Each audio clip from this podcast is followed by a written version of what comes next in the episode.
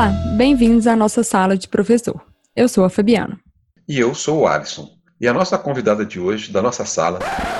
Oi, pessoal, meu nome é Cíntia Hansen. Eu tive o prazer de ser a primeira convidada do Sala de Professor com o Alisson e a Fabiana. E hoje eu estou aqui numa missão muito especial: entrevistar os nossos podcasters, para saber um pouquinho também dessas pessoas que estão por trás desse projeto. Achei essa ideia muito legal, fiquei muito feliz e por isso eu estou aqui, aceitei esse convite para a gente conhecer mais essas duas pessoas maravilhosas que estão com esse projeto super importante, assim, num momento bem delicado, né, da vida dos professores. É, então, acho que a gente merece saber quem está por trás disso tudo, né? E aí, tudo bem com vocês? Bem-vindos ao Sala de Professor. Ei, Cíntia, obrigado por mais uma vez aceitar o nosso convite. Né? Você foi a primeira a, dar, a participar do Sala de Professor e é uma honra ter você hoje do outro lado da cadeira. Né? Você virou a cadeira, literalmente. Muito bom, muito obrigada. A honra é toda minha. Cíntia, obrigada por aceitar esse episódio sem pé nem cabeça e por estar aqui de volta no nosso décimo episódio. Feliz demais, gente. Muito obrigada. Eu fiquei pensando, né, quando vocês me fizeram o convite, falei, nossa, o que, que é legal, né, as pessoas saberem sobre alguém, né, que está por trás de um, de um projeto, assim. E a gente, como professores, eu fiquei muito curiosa para saber é, uma coisa bem específica, assim, da, da vida de professor. Sabe aquela história do momento do chamado?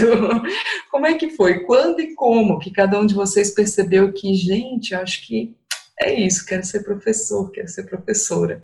Podem me contar? Pode, posso começar pela Fabi?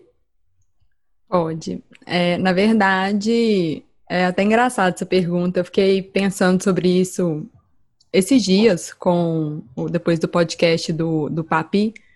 Eu, eu fui, eu virei professora do nada, digamos assim, né? Eu fiz graduação né, na engenharia. No quarto, quinto período, uma professora me convidou para fazer a iniciação. E aí eu gostei muito da pesquisa e não saí mais. Então eu terminei meu curso de engenharia fazendo pesquisa, participei de uns dois projetos de pesquisa. Aí eu emendei o mestrado com essa professora. Quando eu terminei o mestrado, eu falei, e agora? Tipo assim, eu não, eu não tinha experiência, entendeu? É, eu não tinha feito estágio numa empresa, eu não participei de nenhum processo seletivo. Eu fiquei sem saber o que, que eu podia fazer da minha vida. E eu falei, ah, vou dar aula. Me chamaram para dar aula. Eu falei, vou dar aula. E aí eu parei na sala de aula, meio do nada, sabe? E eu gostei, e eu gostei muito. Só que eu, eu só acho que eu só me senti professora mesmo quando eu comecei a, a não reproduzir o que eu tinha visto dos meus professores, a quando eu comecei a perceber que eu tinha que fazer uma coisa diferente, assim, que eu tinha que entender a minha turma, que eu tinha que é, não só chegar e escrever no quadro e dar conteúdo, eu tinha que fazer algo a mais para os meus alunos, sabe? Porque no início eu me afastei, assim, eu me coloquei numa posição distante dos alunos, porque é, uma professora, mulher na engenharia, novinha, meus alunos eram mais velhos do que eu às vezes, então eu me afastei muito, sabe, para não dar liberdade, para me colocar numa posição assim, não superior, mas é, de não dar liberdade mesmo, né? De vão manter o de respeito. Manter o respeito. Uhum. Isso. E aí eu fui vendo que não precisa ser assim, né? O respeito a gente vai de outra forma, a gente vai muito pela convivência também, né? E não desse afastamento. Então, eu acho que eu me sinto realmente professora tem poucos tempos, sabe? Eu, eu dou aula há sete anos, esse ano, vai fazer sete anos, eu acho que eu me sinto professora há dois, sabe? Quando eu mudei um pouco a minha visão da, da sala de aula. Que legal. Mas muito bacana a história. Eu acho que essa coisa de construção é muito característica acho que, de todo mundo, né? Não sei, para você foi desse jeito também, Watson? Como é que foi? Foi. É engraçado porque se pegar, por exemplo, na infância, se perguntasse para mim se eu sonhava em ser professor, nunca estava no meu roteiro de vida ser professor. É, eu fiz ciência da computação e fui para o mercado de trabalho, né? Naturalmente, a ciência de computação na época que eu formei tinha muita demanda, tem até hoje. E aí o mercado rapidamente fui absorvido pelo mercado. E, mas uma coisa que eu sempre gostei muito era de estudar, e aí surgiu a oportunidade do mestrado, eu fui fazer um mestrado. Estava no mestrado e um colega meu que formou comigo em computação um dia me ligou e falou assim: Ah, você está fazendo mestrado? Não está? Eu falei: Estou. Estou é, precisando de um professor aqui na PUC para a semana que vem para ciência da computação, para dar aula no primeiro período. Você quer? Aí eu falei assim, tá bom. Aí eu fui. Eu não esqueço da minha primeira aula jamais. Eu entrei na sala na PUC em Betim. Entrei na sala, preparei, né, organizei tudo, né? E obviamente pensei nos meus professores para fazer a reprodução do que eu do que eu assistia dos meus professores. A primeira referência que você tem é essa. Preparei aquelas transparências, sabe, aqueles projetores de, né? Isso foi em 99, né? Quer dizer, 99 até hoje já se passou um bom tempo que eu estou na sala de aula. E aí preparei a aula, aula de 100 minutos, né? Ela durou 20. Em 20 minutos eu tinha passado todos os slides que eu tinha planejado. Você fez, homem! Aí eu fiquei olhando assim para a sala e falei, bom, então é isso, né? Acabou a aula. E aí eu falei, bom, eu tenho uma característica que eu não desisto das coisas muito facilmente, né? Eu falei, esse vexame de novo eu não passo. Aí teve mais uma semana para a aula seguinte, a aula era, uma, era um encontro semanal. Aí já fui me organizando. Mas uma coisa que a, que a Fabiana falou, e é muito importante, né, é o momento que você cai a chave, né, porque no curso superior, né, a maioria dos professores, ele conjuga o mercado com a sala de aula. E assim eu fiz durante anos. Né, nós não somos formados para ser professor. Eu fui formado para ser cientista da computação. Né, eu não fiz nada voltado de pedagogia, práticas pedagógicas, nada disso, né? E eu conciliei o mercado de trabalho e a sala de aula durante anos, anos e anos e anos. Até que foi ficando complicado essa, essa conciliação, eu não estava sendo nem um bom profissional, nem um bom professor, e eu tive que tomar uma decisão. Eu não estava dando conta de fazer tudo, eu tava, trabalhava em três turnos, minha filha nasceu, e eu falei, eu tenho que tomar decisão, desse jeito a gente não consegue fazer nada direito, nem ser pai, nem trabalhar no mercado, nem ser professor. E aí eu optei pelo que eu gostava mais, que era a sala de aula. E aí eu investi na carreira para me tornar um professor cada dia melhor, para ter condições de entender um pouco mais o que é uma sala de aula. E também te digo, isso não foi uma coisa tão é, longa quanto era em 99, quando eu botei o pé pela primeira vez em sala de aula. Né? Acredito que eu devo ter virado a chave, devo ter começado ali uns que uns 10 anos depois, lá para 2009, 2010, foi quando eu comecei a afastar do mercado e ficar na sala de aula exclusivamente. Muito bem, que, como é interessante isso, né? Como, a, como a, as histórias, assim, elas, elas têm, né, as suas idiosincrasias, mas sempre tem essa, esse momento do virar a chave, né? De a gente parar de reproduzir e começar a entender que a gente pode criar e pode entregar algo melhor, né? Eu acho esse momento muito mágico, né? Eu acho que realmente antes disso a gente não tá não tá confortável, né? É um casaco que a gente veste que parece que não, não serve muito bem, né? E daí depois a gente vai reformando ele aos pouquinhos. Eu me sinto assim também. Mas eu tenho uma, uma experiência assim de, de querer dar aula já antes, mas eu acho que o resto do processo é todo muito parecido para todo mundo, né? O medo, a angústia, meu Deus, será que vai dar certo e tal, e depois começar a se perceber, né? Como alguém que tem capacidade de criar alguma coisa para os outros. Isso é tão legal, né? Muito legal conhecer é. as histórias. Deixa eu perguntar uma coisa muito importante, pelo, né, considerando o fato que nós estamos aqui juntos hoje por conta disso. Como é que os caminhos de vocês se cruzaram? Eu entrei na, na instituição que a gente dá aula hoje em 2013 e o Alisson já estava lá. Eu lembro de conhecer o Alisson, acho que no semestre seguinte, na verdade, em 2014 1. Ó, eu tô contando minha, minha visão, hein, Alisson? Depois você conta o que você lembra. é, criou uma matéria nova, assim, na verdade, na, na instituição, que ia ser uma matéria de uma revisão de vários tópicos, assim, para os alunos que já estão formando, né? Tipo um geralzão, assim, do curso, sabe? E aí, ia fazer um teste com dois cursos, se eu não me engano. E uma turma ia ser eu e um outro professor, e a outra turma era o Alisson com outro professor. É, a gente tinha umas reuniões para para entender melhor como que ia funcionar a matéria, essas coisas. Então foi quando eu conheci o Alisson ali. Mas aí depois de um, um semestre, se eu não me engano, é, no semestre seguinte, o Alisson tornou meu coordenador. Acho que aí que a gente teve uma relação melhor, assim, na verdade. É, porque ele, a gente conversava muito abertamente, né? Principalmente uma disciplina que eu dou aula que ela tem é uma disciplina mais difícil, ela tem uma reprovação alta.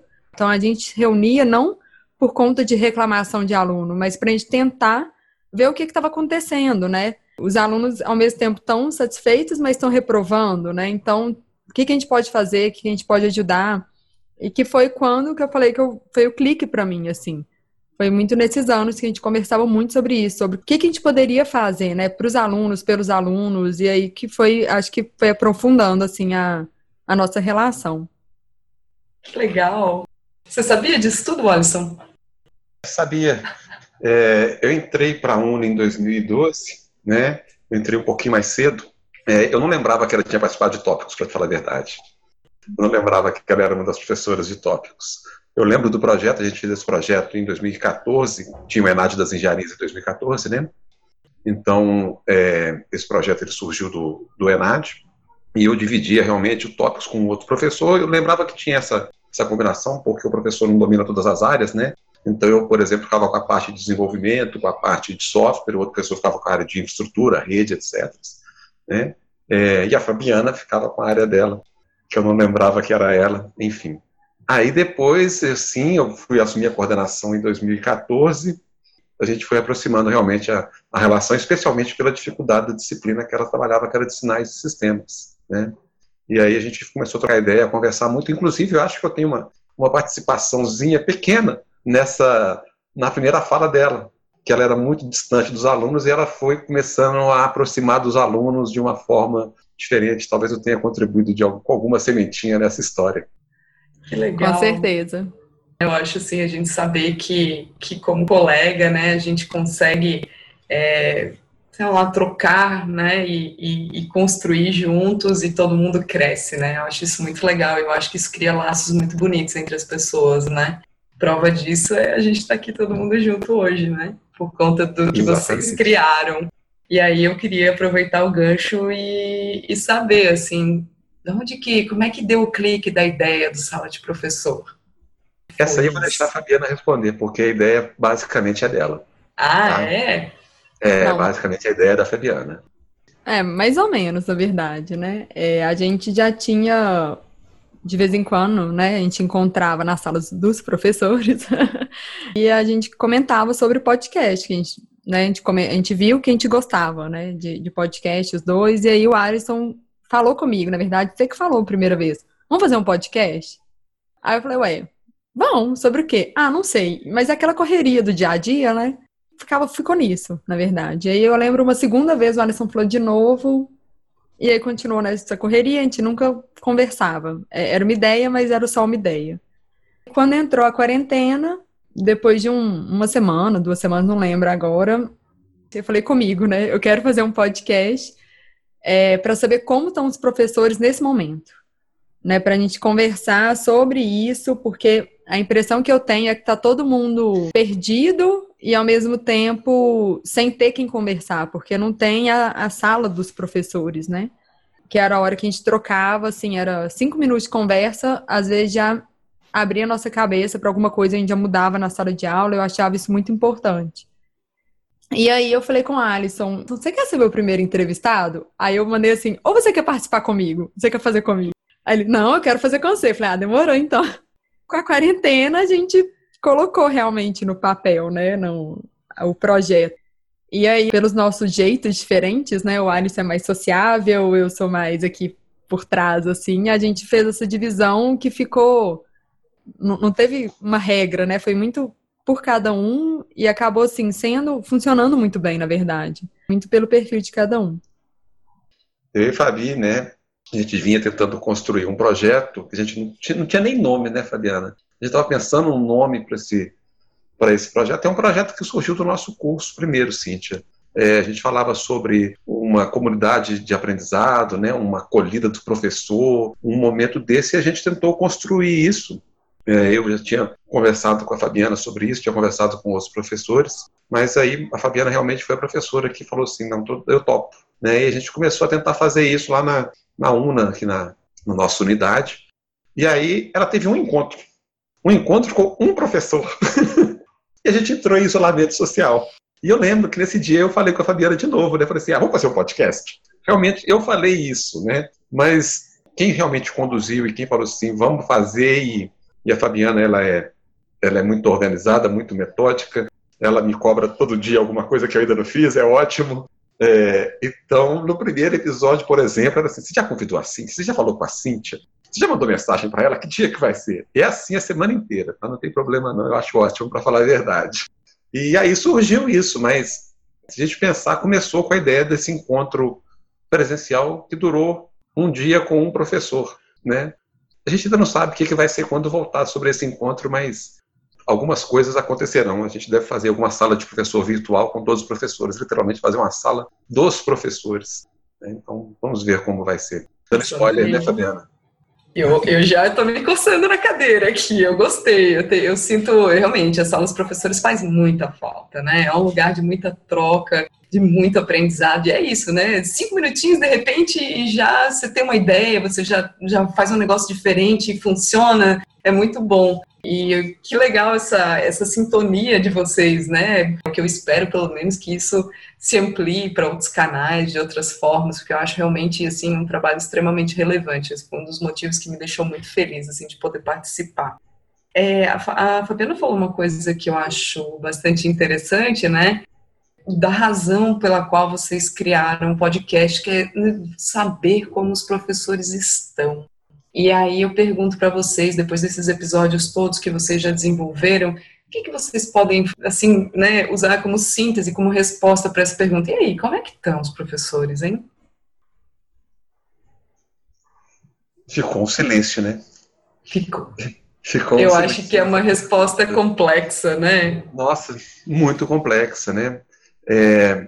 Aí você tem uma série de variáveis, acredito eu, né, Cíntia? Que a gente pode ponderar, né? É ser humano, né? Serhumano.com. Então você tem professores que são mais. É, se ajeitam melhor com, com o dia a dia. Tem professores que lidam melhor com o ambiente online. Tem professor que teve muita dificuldade de converter para o online. Tem professor que está sofrendo mais, é, literalmente, o medo do contágio, o medo da, da doença. Isso é uma coisa que a gente tem que considerar. É, tem professor que está com dificuldade de gerenciar o tempo dele, o tempo com, com a família, com as crianças, com a esposa, com o marido. E tem professor que está bem. Tem professor que está lidando bem com isso. Eu, particularmente, eu gosto da aula online. Eu acho que ela funciona bem. Obviamente, ela não substitui o contato social, é claro que não. Mas é um modelo que eu acho que vale uma reflexão. Essa aula online vale uma reflexão para o todo, para a sociedade, para o trânsito, para tudo. É, acho que pode é, literalmente achar um, um, meio termo entre o encontro presencial e o online. Eu acho que é uma reflexão que, que cabe. É, mas os professores é, têm um ponto extremamente positivo, que é sensível. A sociedade parece que parte dela reconhece o papel do professor especialmente aqueles da escola fundamental, né, da escola infantil, né, os pais estão com as crianças o dia inteiro em casa, estão percebendo que a responsabilidade da educação, como que ela é encaixada no contexto que nós vivemos, né, na nossa sociedade, então tem pontos positivos. Mas é uma pergunta complexa para falar como o professor está, eu acho. É uma provocação mesmo. Mas que legal, assim, eu acho que é isso, né? Quais são os fatores, né, que estão interferindo, né, é, nesse, na vida do professor nesse momento? Eu acho que né, não tem uma resposta óbvia, não tem uma resposta certa, mas eu acho que essa percepção desses vários fatores, né? E para você, Fabiano, o que, que pega mais, assim, disso tudo que você ouviu, de todos esses relatos, de todas essas histórias? Eu concordo com o Alisson, é muito pessoal, né? Vai muito da situação familiar, do ambiente, e eu acho que vai muito também da resposta dos alunos, né? Que a gente vem sentindo. Então, por exemplo, eu tava, quando começou, eu falei, gente, eu só quero dar aula assim. Olha que coisa maravilhosa. Eu não preciso sair de casa, eu posso dar aula de pijama. Eu viajo para dar aula, né? Porque eu moro em BH, mas eu dou aula em Contagem, eu dou aula em Betim, então é muito trânsito. Nesses dias, né, de ir para Betim, de ir para Contagem, às vezes eu ficava, ai, saco, ter que pegar trânsito, uma hora para chegar. Então, assim, no online eu adorei a princípio, mas muito porque as turmas estavam muito responsivas no início. Eu acho que era a novidade para todo mundo. Mas depois de um mês, assim, as turmas parece que desanimaram, sabe? Os alunos retraíram. E aí agora eu fico numa ansiedade nas aulas, eu fico gente, me responde, vocês estão aí, eu tô falando sozinha, cadê vocês? Né? Então isso começou a me dar um desânimo de ir para aula online. Na hora que dava o horário, eu falei, ai, saco, vou ter que ir lá, a turma não vai falar nada. Então, assim, é, é engraçado isso, né? Você vê o, como que foi mudando ao longo, né? Acho que a, a questão a gente não sabe quando vai terminar, né? Não ter a previsão. E isso vai deixando a gente desanimado. Eu concordo com o Alisson. Eu acho que um mix seria maravilhoso. Né? Foi um, o aluno falou isso também, que a gente entrevistou, falou, né? O Felipe. Falou. falou. Ele, ele também ia querer um mix. Então, eu acho que é muito esse clima de aprendizado, é muito inconstante, assim, né? E vai variando o que a gente vai achando das coisas. Mas se fosse uma coisa certa, eu acho que é diferente, sabe? Eu acho que vale a pena, sim, que nem o Alisson falou, para o planeta, para o trânsito, né? Para o tempo também, né? A gente ganha tempo com a família também, se a gente parar para pensar. É, numa conversa na sala de aula essa semana, né? O aluno colocou para mim assim, assim, olha, eu estou achando excelente eu chegava em casa uma hora da manhã. Eu sei que aqui minha aula vai acabar, palavras dele. Eu sei que eu vou desligar o computador aqui, eu vou cair na cama. Eu chegava em casa uma hora da manhã e acordava às cinco para sair para trabalhar. Então, você pega, poxa, é uma reflexão importante que a gente tem que fazer. Né? Esse aluno, nesse caso, ele faz isso cinco vezes por semana, de segunda a sexta. É, isso foi o primeiro ponto que eu vi também de alguns alunos falando isso comigo. Agora eu consigo jantar em casa, agora eu durmo cedo, antes de meia-noite. Mas ao mesmo tempo eu vi outros alunos, olha que engraçado, que o meio termo do trabalho para casa era a faculdade. Então agora ele demora mais tempo para chegar em casa, então ele chega atrasado na aula online. Eu tenho isso também, Fabiana, é verdade. Eu tenho uma aluna que toda quarta-feira, na aula das sete horas, ela está no ônibus assistindo a aula porque antes ela parava no meio do caminho, descia para a faculdade e depois à noite acabava de chegar em casa. Agora ela chega em casa por volta das oito, que é literalmente no meio da aula. E ela está lá no ônibus sempre assistindo a aula dela. Mas está assistindo no ônibus, veja. É, mas é engraçado porque nunca, eu acho que é, essa é a questão, né? Nunca vai ser perfeito para todo mundo. Um, um nível altíssimo de padronização, ele, ele esmaga né, uma quantidade de individualidade, assim, e por isso que eu acho que essa coisa do meio termo, né, ela é sempre mais inteligente, né? Você sofre um pouco naquele, naquela parte lá que é mais difícil para você, mas na outra você está tranquilo e os outros vão ter outras questões, né? É, eu, eu acho, eu concordo muito com vocês, que, assim, que essa reflexão é muito importante, que existem, é, não precisa nem, né, nem tanto ao céu, nem tanto ao mar, né, não precisa ser tudo presencial, tudo digital. Acho que a, as relações continuam sendo a coisa mais importante. Como elas se dão, às vezes, é que deixa de ser né, tão relevante, assim, e achei muito bom ouvir isso de vocês, porque isso estava tudo dentro de mim também, né? É, mas uma percepção muito pessoal, né? Do meu dia a dia, muito individual, bem quietinha aqui sozinha na minha casa, né? Meu marido agora tem uma função de coordenação, ele está dando aula só no mestrado, ele não está com esse mesmo ritmo, né, de aulas que eu tô, então, sabe, ouvir isso de outras pessoas que estão em outro lugar, outros lugares, assim, reforça é, que a gente está tá num pensamento muito, parece assim, coerente, né, de entender que existem muitos aspectos e que a gente tem alternativas para lidar de maneiras interessantes e talvez até mais produtivas com tudo isso, né, facilitando não só a nossa vida com essa coisa desses deslocamentos, né, eu também sou uma pessoa que precisa é, andar na BR uma hora, né, para chegar no trabalho alguns dias da semana, enfim, e, e, essas relações de tempo, espaço, eu acho que tudo isso é, é bastante.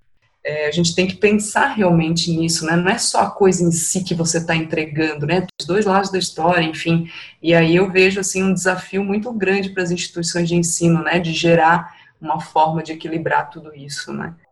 Mas do, dos males que né, trazem algum benefício, né? De todas as coisas medonhas que estão acontecendo, pelo menos no ano educação, assim, é, surge uma oportunidade de a gente pensar com mais clareza, né, e percebendo a partir de experiências mesmo, né, é, é, o que que pode fazer sentido ou não. Eu acho que isso pode ser muito, se bem trabalhado, né, pode ser uma esperança, assim, de um, de um futuro interessante para a educação em todos os níveis, né. Bom, pensando nisso, dessa coisa do contexto, de que a gente é muito mais né, do que a gente entrega, ou os nossos alunos né, são muito mais do que eles vieram procurar quando né, foram buscar as instituições de ensino. Queria fazer uma outra pergunta bem difícil. Quem é? quem é a Fabiana e quem é o Alisson para além de professores? Quem são vocês? Sem se definir pela profissão. Bom, pergunta difícil, né, Cíntia? Eu sou dessas.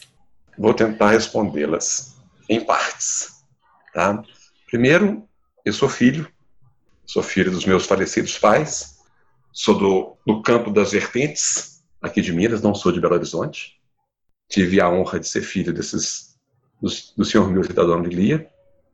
É, e hoje sou pai. Né? Sou pai da Isadora e pai do Heitor. Obviamente, esses meninos têm uma mãe, que é a minha digníssima amada esposa, Luciana. Eu gosto de correr, é a minha distração. Gosto muito de viajar. Não sei como é que vai ser via as viagens após esse momento que nós estamos passando. É, quando eu concilio uma corrida com uma viagem, acho ótimo, porque aí eu consigo conciliar um esporte com, com uma viagem que é conhecer o mundo, conhecer locais é sensacional conhecer pessoas, culturas diferentes, pessoas diferentes. Gosto muito de ficar em casa, mas confesso que estou sentindo falta de sair um pouco. É, é, isso, acho que eu posso me definir como pai, como filho, como marido, uma pessoa que gosta de correr, gosta de viajar e que adora dar aula e que dedica a vida à educação hoje em dia. Muito legal. E você, Fabiana? Quem é você? Eu sempre achei muito difícil essas definições, assim, né? Que nem o Alisson falou, ele é várias coisas. Eu acho que nós somos várias coisas em diferentes momentos. Exatamente. É, mas eu sou filha, e nesse momento eu sou uma filha muito dedicada. Minha mãe, ela foi diagnosticada com ela em 2015. Então, ela exige muitos cuidados, né? E ao mesmo tempo eu sou irmã. Assim, eu tenho duas irmãs, nós três, assim, na minha tatuagem. Nós somos muito diferentes e ao mesmo tempo a gente é muito próxima da nossa forma, sabe? A gente não é aquela que conta tudo uma para outra, mas ela nós estamos lá uma para outra, né? Umas pelas outras. E tem meu pai também que ajuda também, né? Ele mora com a minha mãe. Mas eu sou também uma pessoa que gosta muito de, ao mesmo tempo que eu sou caseira, estou muito aqui pela minha mãe, eu gosto de não estar aqui. Eu me, me defino como viajante, né? Em, quando eu não estou dando aula, planejando aula, eu estou planejando viagem. Né? Isso foi uma coisa que eu descobri muito com meu marido, né? Ele é fotógrafo, ele é engenheiro, ele tem a mesma formação que eu, ele foi professor de engenharia, de fotografia, mas hoje ele dedica exclusiva à fotografia, né, e de natureza. E aí a gente teve essa coisa em comum da natureza, da viagem, então a gente gosta de mato. A gente gosta de umas viagens meio diferentes, assim. Eu amo planejar viagem. Eu acho uma delícia, gente, planejar viagem. Eu sinto que eu viajo antes. Né? Eu vou para os lugares já conhecendo tudo, entre aspas. Já sabendo para onde que eu vou, a direção, o mapa. Eu acho que vai, é parte do meu metódico, né? O André fala que ele vai igual bagagem. Mas assim, eu, eu, pego como se fosse a cidade, o mapa, mostro para ele e falo, onde você quer fotografar, né? Aí ele me dá os pontos e eu planejo o roteiro. Então, eu, eu sou uma pessoa muito da natureza, assim, sabe? Eu gosto muito, é onde eu fico em paz. Então, apesar de ser muito caseira, de ficar muito em casa, eu gosto de dar umas, umas fugidas, né, para a natureza, que eu acho que é um, um momento que eu me encontro muito também hoje em dia. Que legal. Acho que é tão importante, né, a gente saber, assim, o, o que que move as pessoas, né, por que que faz, né, faz sentido isso tudo está acontecendo, né, e o que que, às vezes, é combustível, né, alimento para a gente ter energia para fazer todas essas outras coisas, né. Acho justo que as pessoas que estão aproveitando tudo que vocês estão fazendo saibam um pouquinho mais sobre vocês. Bom, é, a gente já está aqui há uma boa meia hora, então eu vou fazer a minha última pergunta difícil, Claro, é uma reflexão, ela é muito particular, né? Todas as perguntas, né, essas últimas que eu fiz, não são perguntas de certo e errado, né? São perguntas para a gente entender um pouquinho, né, a percepção, a compreensão de mundo, né, de, de duas pessoas que resolvem, né, dois colegas de trabalho que resolvem se reunir para criar alguma coisa para entregar para outros colegas que não podem, né, alcançar fisicamente, assim. E aí a minha última pergunta para vocês, é, e fiquem à vontade, né, para ir para o lugar onde vocês quiserem em relação a isso, né? Ela não é uma resposta objetiva, é mesmo uma reflexão, assim. O que, que vocês acreditam que o futuro reserva para os professores? Quando esse processo aí, pandemia, isolamento social, quando isso acabar, em vista de tudo que a gente está percebendo, será que a gente vai ter aquilo que o povo está chamando de, e que eu não gosto, desculpe, mas de novo normal? Ou será que realmente vai haver uma mudança? E se vai haver, será em que aspectos essa mudança seria mais possível? Como vocês têm pensado esse olhar para frente, esse olhar do, do que pode ser o futuro? O que, que tem passado na cabeça de vocês em relação a isso? Boa pergunta. Interessante as perguntas, né, Cintia, assim, considerando a nossa formação, a minha e da Fabi, vindo da área exatas, né, você tem perguntas que não são é, objetivas, que as respostas não são pautadas, é uma, faz parte é, das nossas transformações, inclusive. É, a turma da exatas é sempre pau é pau, pedra é pedra, e assim nós vamos, né? Então a gente passou por essa transformação, vamos dizer assim, nos últimos tempos. É, o futuro do professor. Não tenho a menor ideia. Não tenho a menor ideia. O que que eu acho? E aí vira reflexões, né? Eu acho que a sociedade como um todo ela tem que refletir. É, nós estamos batendo aí no dia aqui em Belo Horizonte em torno do 65, 66, 67 dias que nós estamos já de isolamento. Nós temos que refletir a sociedade como um todo. Obviamente, o professor está inserido nessa nessa sociedade. Transformação, sim, sim, eu acho que nós estamos passando por transformação. Eu acho que, que o professor ele já vem passando por essa transformação, já deveria estar passando por essa transformação. Eu acho que o professor, a Fabiana falou isso no início, né? O relacionamento dele com o aluno, o relacionamento dele com a comunidade, ele tem que ser mudado, ele tem que ser transformado. Esse vai ser o gatilho? Para muitos, sim. Para outros, não. Para outros não vai ser o gatilho. Eu bato muito que o professor ele tem que passar por um processo de profissionalização, né, especialmente no ensino superior. Né? Igual eu falei anteriormente, nós não fomos formados para ser professores. Nós temos que nos transformar em professor. Nós temos que nos profissionalizar como professor. E aí eu estou falando muito do corpo docente do ensino superior, naturalmente, que é o e-mail que eu atuo, né, e que não é formado como professor. Então, eu acho que nós temos que transformar e mudar. Se vai ter, eu sinceramente não sei. Não sei te responder essa pergunta. Eu tenho feito minhas reflexões, eu tenho é, considerado o cenário, acho que eu tenho transformado e falo isso várias vezes. A minha transformação ela parte pelo curso da Finlândia que eu fiz, né? É, lá foi a minha transformação. Agora, acho que eu e Fabiana estamos tentando fazer algo tentando alertar a necessidade de transformar, a necessidade de evoluir. Acho que o ser humano precisa evoluir, sempre. Mas não sei te responder essa pergunta, não. É, eu não queria uma resposta mesmo, eu queria só a reflexão de vocês, porque eu acho que ela é a única resposta possível, né? O que vem de dentro da gente, que a gente consegue perceber conectando todos esses pontos, né? Não sei o que vai ser também, e eu tenho essas sensações que você relata da mesma maneira. E você, Fabiana? Partindo um pouco também do, do que o Alisson falou, né? Eu acho que o, o futuro do professor depende muito dele, né? E isso é engraçado porque eu sinto isso em mim, né? No início que eu falei dessa, desse clique, né? Dessa mudança.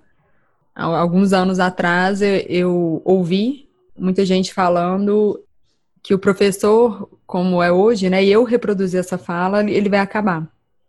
A internet chegando, a faculdade, é, vai acabar, não, as pessoas já não estão mais interessadas, agora é o online, agora é sei lá o quê. E, e é irônico, né, que a faculdade está no online hoje, né? Mas não acabou. Porque o professor não é só o conteúdo, né? Então, como é, como é que o professor vai acabar? Porque ele é a parte humana, né? E isso a internet não tá, querendo ou não. É, desculpa, gente, eu, eu tô rindo da reação da Cíntia. Eu concordo tanto com isso, eu concordo tanto com a diferença que o humano faz no tecnológico. Desculpa, eu não tive condições de não me manifestar. Mas é isso, entendeu? Então, eu, eu não acho que o futuro do professor é acabar. E eu acho que a, a na hora que você percebe, na verdade, que você se adapta né, ao momento, você se transforma, mas é, é o lado humano, né? Que é o professor, eu acho que fica em aberto realmente, né? O futuro do professor. E essa transformação, ela veio também muito do curso da Finlândia, né? Que o Alisson falou. É engraçado isso. Eu nunca tinha procurado fazer uma coisa voltada à pedagogia, né? Por, por conta própria, digamos assim. Mas quando teve essa oportunidade na faculdade, eu tentei desde o início. Assim, eu tentei participar da primeira turma, né? Eu tentei participar da segunda. E aí, na terceira, que eu não tentei participar, eu fui convidada. E foi muito pelo Alisson, assim, eu sei que ele me indicou na época, né? Ele era meu coordenador. Porque ele sabia dessa minha vontade, só que eu já tinha meio desistido, sabe? Falei, ah, não vou conseguir participar. Então, o que eu queria falar, assim, que eu não procurei nenhum outro, então eu não sei falar se a gente tem uma coisa parecida aqui, né, no Brasil. Não sei. Mas é a visão que a gente tem, né, da, das professoras finlandesas, assim, é uma visão de mundo totalmente diferente do nosso. É outro país, outra realidade.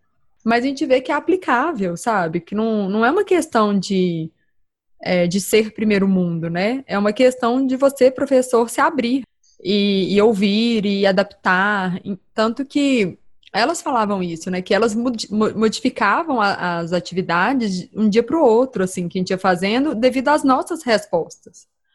A gente percebia isso, que a atividade seguinte elas já mudaram da forma que elas perceberam os professores daquela turma respondendo, né? Então, e eu perguntei para você teve isso? O Alisson, não, isso eu não tive. Então você vê que foi uma adaptação que elas foram fazendo por turma, né? E por que a gente não pode fazer isso também, né? Por que, que a gente não pode construir? Por que, que a gente não pode conhecer nossos alunos?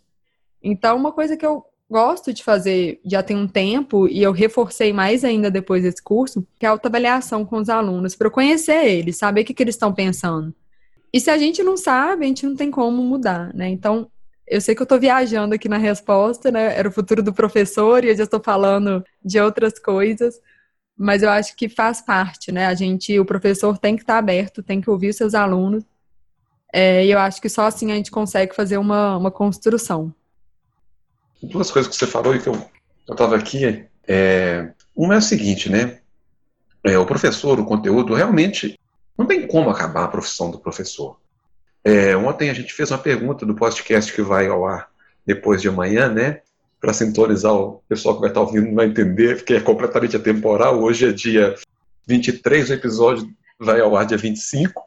E ontem nós conversamos com a pessoa e eu fiz essa pergunta: qual é o papel do professor? A disponibilidade de conteúdo. A sala de aula ela não é a sala, as quatro paredes da sala de aula da faculdade. Tem vídeos no YouTube melhor do que a minha aula e eu sei disso. Tem trocentos vídeos no YouTube, certamente melhores do que minha aula. Qual que é o desafio que eu tenho meu desafio é fazer com que esse aluno consiga absorver esse conteúdo, que ele consiga desenvolver a autonomia dele, que ele consiga desenvolver a capacidade de aprender. Porque o mundo de amanhã não é igual ao de hoje, não é igual ao de ontem, não tem jeito. As profissões são outras.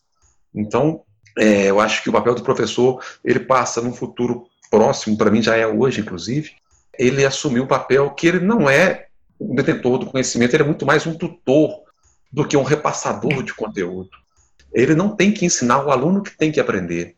E esse aprendizado dele, ele que tem que construir, ele que tem que construir aprendizado. Ninguém constrói aprendizado para outra pessoa. Isso é, é natural. E quando a Fabiana fala de conhecer o aluno e adaptar, né, eu fico pensando, e, e aí eu falo isso, eu me, adoro me dar como exemplo, porque eu não estou falando mal de ninguém, nem de mim mesmo. É, quantas vezes né, você pegou o seu material do semestre anterior e reproduziu ele igualzinho, só que a turma é completamente diferente. O material do semestre anterior, ele não é aplicável diretamente à turma do semestre seguinte, por quê? Porque a turma é outra. A Fabiana acabou de contar que as professoras que nós, né, foram as professoras do curso, elas mudavam a aula de um dia para o outro, por quê? Porque ela sentia que a turma era diferente. Então, muitos professores, e aí vem a necessidade de revenção, sabe? Que você perguntou, né, seguinte, o futuro professor ele tem que acordar para uma realidade que o mundo mudou, o aluno mudou, né, eu falo muito, os alunos de hoje são melhores do que eu fui, eu tenho certeza disso. Então ele tem que entender esse cenário hoje. Só um, um parênteses, Alisson, só para falar que a gente não precisa mudar tudo, tá? Só para deixar claro. Porque assim, eu tenho três turmas é, em três cidades diferentes, mas na mesma matéria. Eu uso o mesmo slide. Eu não faço um slide para cada turma. Claro. Mas a forma que eu vou falar e a forma que eu vou expor muda, porque eu percebo que falar essa frase vai funcionar para essa turma, essa frase para outra, essa frase para outra. Então, de forma geral, a matéria é a mesma, não tem como o eu conteúdo, inventar. O conteúdo, sim. Então, quando a gente fala assim, né, de às vezes de mudar de uma turma para outra, não é que eu preciso ter um slide para cada turma, né, um material para cada turma, mas é a forma de expor, eu acho, que é o mais importante, né? Uhum. Então, assim, só para ninguém achar que eu faço mil piruetas, que às vezes meus alunos vão ouvir falar, peraí, mas o slide, eu vi esse slide. Tipo assim, não, não é isso. Tá, tá, claro, Fabiana, boa, boa, boa complementação e intervenção, tá corretíssimo. É, eu acho que também tem uma outra coisa, né? É, vocês tocaram muito na relação do papel e do professor, né? Mas tem uma coisa que eu sempre gosto, assim, de, de botar nessa equação, que é a questão institucional. Nós somos constrangidos por uma série né, de normativas, regras, é, diretrizes e etc. Né? Então, assim, eu acho que né, muitos professores já têm uma percepção bastante importante sobre essas necessidades e eu, eu deixo assim um questionamento, sabe, para todo mundo que está ouvindo, né, no sentido das instituições, né, das, da, dos negócios de educação, é, das políticas de educação, das normas, leis, diretrizes, códigos de conduta de, né, de empresas, de instituições legais, é, o quanto a gente tem também de suporte para desenvolver tudo isso, né? O quantas conversas a gente ainda não precisa ter em alguns outros níveis para além do nosso nível, né, da sala de professor, é, para que tudo isso que parece tornar cada vez mais importante de discutir realmente faça eco é, em, em, lugares, em instâncias que realmente dão suporte para a gente poder exercer esse papel na sua plenitude. Eu acho que é essa a reflexão que eu gostaria de, de deixar junto aqui com vocês. Fiquei pensando enquanto você estava falando, e o Alisson também, dessa questão da mudança, eu queria deixar outra coisa bastante clara, às vezes parece, conversando com alguns professores, quando a gente tem, né, esses, às vezes, oficina, né, que fala da, dessas mudanças, é, fala assim, ah, o professor agora tem que mudar, tem que fazer assim, tem que fazer uma aula invertida, tem que fazer um sei lá o quê. Então, assim, eu, eu queria falar, é, primeiro, não é obrigação, eu não acho isso. Eu sou uma pessoa muito metódica, a gente já falou isso três vezes aqui, né? Então, foi difícil demais para mim mudar qualquer coisinha, na verdade, né? Por causa disso. Né? Abrir minha cabeça para isso foi difícil, etc. Mas o que, na verdade, mudou foi perceber isso, que eu não preciso mudar tudo, aliás. Eu não preciso mudar é, nem 50% às vezes. Às vezes eu preciso mudar só 5% da minha aula, que já faz muita diferença. Então, assim, não é que eu uso todos os dias, todos os tempos, metodologias ativas e sei lá o quê, e minhas aulas online, todo dia tem quiz e todo dia tem isso. Não. Falta para os professores saberem isso. Não é assim. Não é o tempo inteiro, não é toda hora. É trazer uma novidade de vez em quando, sabe? Já muda o clima da turma. É você parar cinco minutos e conversar com a turma, já muda. Meus alunos estão brincando, assim, eu tenho uns alunos repetentes, já fizeram matéria comigo há mais tempo, eles estão, toda hora eles escrevem assim, Fabiana tá mudada, porque eles percebem isso, que é só eu brincar mais com eles, de postar uma foto deles no Instagram. Quando que eu ia tirar foto com a turma, há quatro anos atrás? Nunca. Então, assim, é, é me aproximar um pouco deles e de uma forma tão simples, e já faz muita diferença. Né? Então, acho que isso que eu queria deixar claro assim que ninguém aqui é super, hiper, ultra, mega especialista em metodologias e mudanças na vida da sala. Não é isso, Fabiana. é você se abrir isso aqui, ó, um pouquinho. Ô Fabiana, até porque não tem bala de prata, né? Não tem solução mágica, não tem. Metodologias ativas não são soluções mágicas, não existem isso. E é o que você está falando, é mudança pequena, é mudança gradual, é um relacionamento diferente. A gente falou isso, salvo engano, a gente falou isso no primeiro episódio com você mesmo, né, Cíntia? É olhar que existe um humano, né? Aluno é humano, nós somos humanos e a interação é humana. Isso aqui precisa ter muito claro, né? É isso aí. Gente, obrigada por essa oportunidade. Foi muito legal ouvir vocês. e, e, ver essa conexão toda que existe, né? Por mais que a gente esteja a muitos quilômetros de distância, né? Eu acho que o fato de ser professor leva a gente para um, um lugar de olhar que, que, que a gente não tem como não compartilhar, né? De alguma maneira, em algum grau, né? Então é, é muito bom, assim, daqui do sul, escutar lá no sudeste que as angústias, as percepções, as sensações, as reflexões, elas se encontram, né? E que o desejo é de, um, de uma melhoria, de um futuro melhor, né? De um futuro mais é, harmônico, mais produtivo e mais cheio de possibilidades né, para todos, né, para os professores, para os alunos, para o contexto social, né, que se beneficia dessas relações também. E aí, assim, fica o meu imenso abraço para vocês é, e deixo aí o, o microfone aberto para as perguntas que eu não fiz e que, quem sabe, vocês queiram responder. Tem uma sessão que é obrigatória, hein? Fica a dica, né? Então, fica a dica. Vamos lá, qual é a dica de vocês? Fora ouvir sala de professores, é lógico. É uma coisa que a gente estava conversando em off aqui antes de começar a gravar sobre tirar um dia para não fazer nada, sobre descansar, né? É muito importante a gente tirar as coisas da cabeça, né, digamos assim, dar uma espairada. Muitas vezes eu fico, né, eu tiro um dia, fico no sofá vendo seriado, faço nada. E aí no final do dia eu fico assim: "Nossa, André, André meu marido, não fiz nada hoje. Nossa, eu devia ter feito isso". Aí ele vira e fala assim: mas você estava cansada, você tem que descansar também. Então, assim, foi muito isso de não sentir culpa, né? De descansar, de tirar um dia. Às vezes a gente fala que a gente está postergando as coisas, mas às vezes não, às vezes só está cansado mesmo. Né? Então é saber diferenciar isso, né? Não é que você está enrolando, é que você está cansado.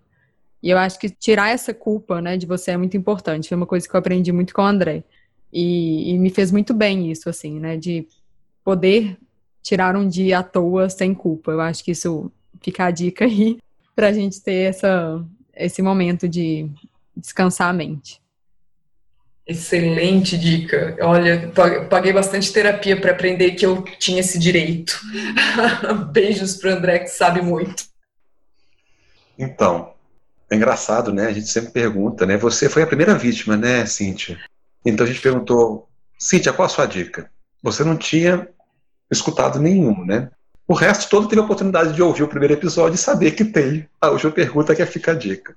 Aí eu falei, qual a dica que eu vou dar? Eu falei, você não tem a menor ideia. Mas vamos lá. É primeiro assim, né? Eu não acho que eu tenha condição de dar dica de, embora eu goste muito de filmes, músicas e livros, eu acho que eu não tenho condição de dar dica porque isso é subjetivo, né? Um filme que eu adoro, por exemplo, eu posso dar uma dica, a pessoa pode assistir e não gostar, a mesma coisa vale para o livro, vale para a música, então eu não vou dar essa dica, não. A dica que eu vou dar, acho que foi a pauta do, do nosso episódio hoje. É, reflita. Reflita. Se você ali é um jovem, né? O jovem é um conceito subjetivo, né? Alguns estudos colocam como 29 anos, estão revendo isso, pulando para 39 anos para ser considerado como jovem, em função da expectativa de vida. Então, se você é jovem, reflita o que, que você quer, né? Da sua carreira, qual o propósito da sua profissão, qual o seu propósito, alinhe a sua vida pessoal com o propósito profissional. Se você é pai, né? Se você é pai, pense no, reflita no que, que você quer para os seus filhos, qual o futuro que você quer. Não o futuro deles, porque o futuro deles que tem que saber é eles mesmos. Você não vai ser pai querer que o, que o filho tenha um futuro que você quer o futuro dele. Mas tenta pelo menos deixar um mundo melhor para que ele possa construir o futuro dele. Né? E se você já é um, um idoso, né? reflita sobre o legado que você deixou, o legado que você está deixando. Acho que aproveite essa, esse isolamento social. Se você nesses 65 dias ainda não refletiu, reflita um pouquinho. Acho que a dica é reflita. Sempre importante refletir para conseguir enxergar. Eu acho que é o primeiro passo para poder se transformar, né? Refletir, é. observar, pensar sobre, né? Quem não reflete, eu acho que não tem condições de, de transformar. Gente, nossa, que bom estar com vocês. Sério mesmo. Obrigada por essa oportunidade. Força na jornada da sala de professor, que a gente ainda tenha muitos e muitos episódios pela frente para curtir com vocês. e que essa missão se expanda quando tudo isso terminar e a gente puder estar juntos de novo, que a gente tenha mais canais e mais oportunidades de trocar, porque eu acho essa troca fundamental. Sou muito grata pela oportunidade de participar dessas trocas com vocês. Obrigada mesmo, tá? Beijão. Muito obrigada, Cinti, de novo, por aceitar nosso convite, pelas perguntas. Eu achei que foi maravilhoso o nosso papo hoje. Valeu, Cinti. Obrigado. Agradeço de novo. Abriu o episódio e comemora o décimo com a gente. Obrigado. Opa, valeu. Um beijo. beijo. E assim finalizamos mais um episódio do Sala de Professor. Neste episódio, você pôde conhecer mais um pouquinho sobre mim e sobre o Alisson, com a ajuda da Cintia. Se gostou, compartilhe e até o próximo episódio.